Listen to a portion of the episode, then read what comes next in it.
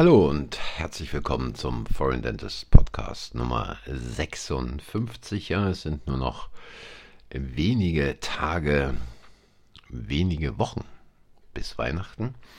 Und äh, an dieser Stelle schon einmal danke fürs Einschalten, fürs Zuhören und an all jene, die regelmäßig zuhören und jene, die mir hier Nachrichten, Kritiken, Anregungen per Voicemail schicken. Wie immer die der Link äh, dazu unten in der Beschreibung. Herzlichen Dank an all jene. Und ich habe ja in der letzten, im letzten Podcast und im Podcast davor mich ein wenig zu den sogenannten Standespolitikern geäußert, wollte eigentlich was ganz anderes machen, aber es war mir wichtig, eben mal über diese, ja, wie soll ich sagen, unsäglichen Dinge zu reden, die sich da so abspielen. Ähm, und heute komme ich eigentlich mal zu dem, was ich schon äh, einige Zeit machen wollte. Ähm, Galeria Kaufhof ähm, hat wieder mal Insolvenz angemeldet, das zweite Mal seit 2020. Und ich glaube, Galeria Kaufhof ist so ein gutes Beispiel dafür, äh, was passiert, wenn man aus der Zeit fällt, wenn man ähm, Geschäftsprojekte weiterführt, die im Prinzip äh, ihre beste Zeit lange hinter sich haben. Ähm, da ist letztlich ja nicht nur Galeria Kaufhof zu nennen, sondern all diese großen Konzerne, die es da mal gab, Neckermann und Quelle und Karstadt, ähm, die alle den Bach runtergegangen sind und äh, die es aus welchen Gründen auch immer im Prinzip nicht geschafft haben, ähm, rechtzeitig die entsprechenden notwendigen Veränderungen einzuleiten. Es gibt einen ganz interessanten Beitrag, ähm, den ich vor einiger Zeit mal gesehen habe über Quelle, Quelle als größtes Versandhaus mit einem äh, Verwaltungs- und äh, Versandgebäude.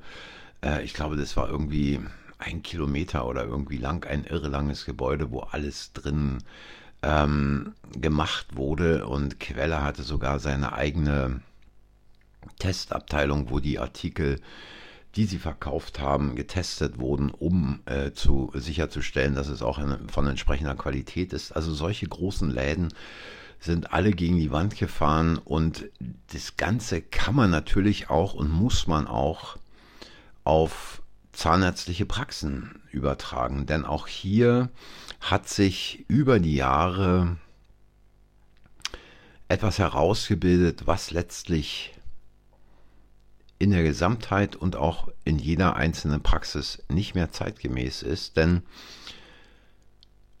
in den Praxen selber muss immer und immer mehr gerödelt werden. Das Hamsterrad muss immer schneller drehen, um noch entsprechende Umsatzrenditen zu erzielen, um letztlich sicherzustellen, dass man äh, alle Ausgaben bedienen kann, die da jeden Monat anfallen. Und natürlich auch gefördert durch die Industrie äh, gibt es viele Praxen, die irgendwelchen sogenannten unbedingten neuen Schrott gekauft haben. Also ob es jetzt irgendeine digitale Abformung ist, ob es ein Zerrgerät ist, ob es ein Laser ist oder was auch immer. Es wurde einfach gekauft, ohne sich wirklich mal zu hinterfragen, was ist eigentlich mein eigentliches Ziel mit meiner Praxis, was ist meine Strategie, wo will ich die Praxis hinführen.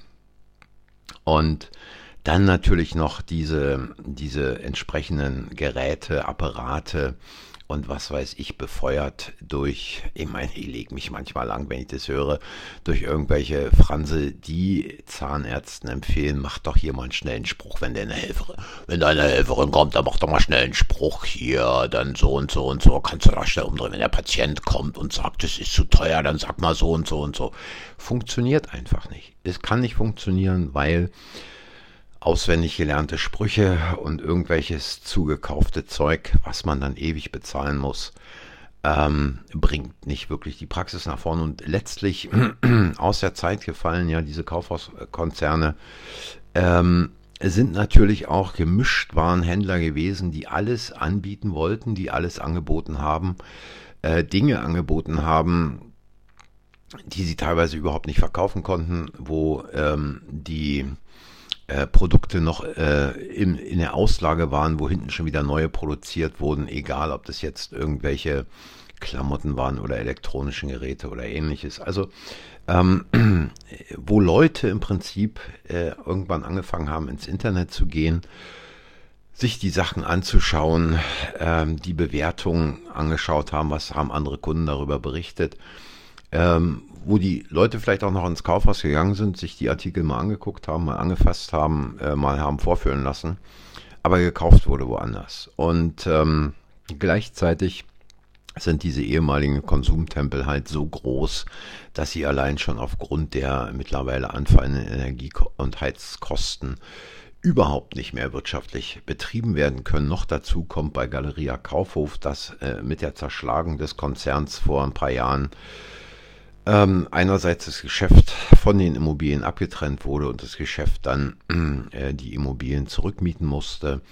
Und es sind also unsagbare Zustände, aber wie gesagt, äh, übertragbar auf Praxen. Viele Praxen sind einfach auch nur Gemischtwarenhändler ich biete dieses an, ich biete jenes an, das Depot kommt mit irgendeiner Idee, das ist jetzt das Neueste auf dem Markt, musst du auch machen, bequatscht die Kolleginnen und Kollegen, erzählt ihnen, wie günstig es ist, wie viel man im Monat nur davon irgendwie produzieren muss, was weiß ich, irgendwelche Zerrekronen oder irgendwelchen anderen Blödsinn und schon hätte sich die Sache rentiert. Aber sowas einzukaufen und solchen Empfehlungen zu folgen, ist natürlich kein Konzept. Sowas ist einfach nur Müll.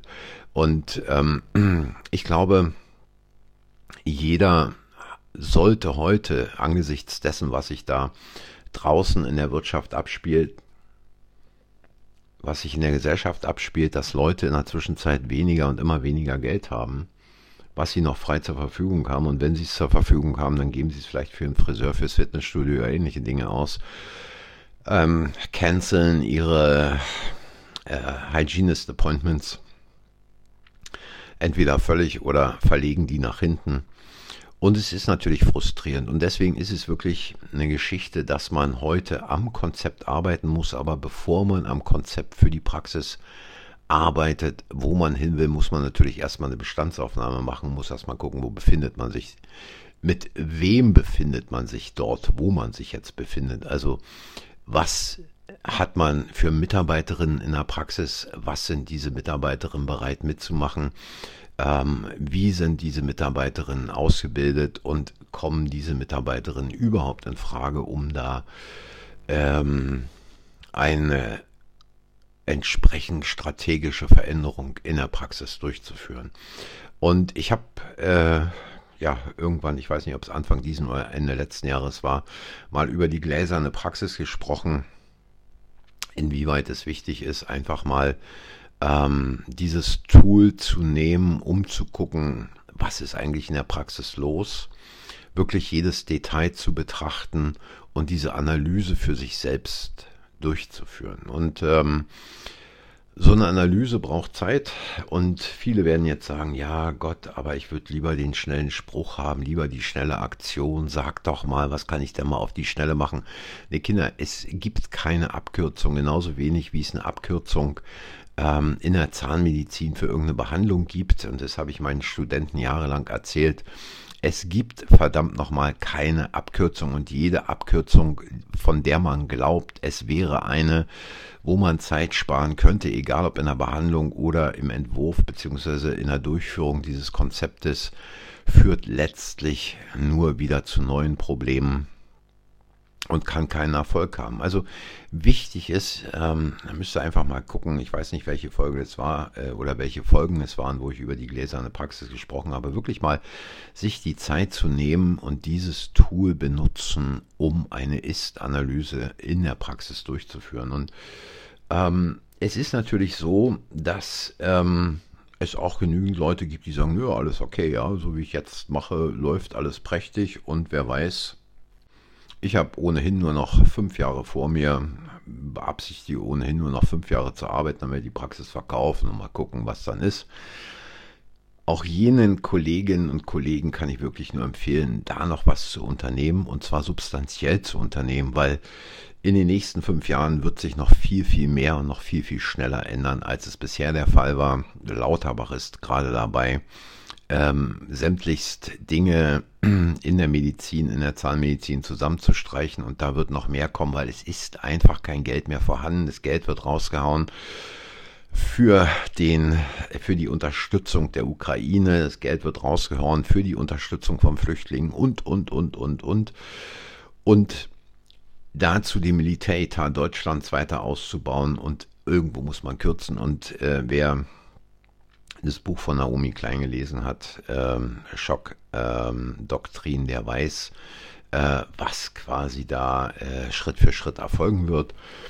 Und vor dem Hintergrund ist es wirklich wichtig, sich in Ruhe hinzusetzen und gerade jetzt Weihnachten, Neujahr, die Zeit zwischen den Jahren bietet sich an, da mal etwas tiefer drüber nachzudenken und vielleicht auch mal äh, so eine Vision zu entwickeln. Und ich habe in einem anderen Podcast auch mal darüber gesprochen, über die Disney-Strategie, wie die aussieht und wie man da also quasi ähm, Visionen, Ideen, die man hat, einfach abgleichen kann, so dass sie also auch in der Realität funktionieren, indem man den eigenen Kritiker mit einbezieht und ähm, da quasi einen Kreislauf durchläuft, ähm, der dazu führt, dass die Dinge, die man da plant, auch funktionieren.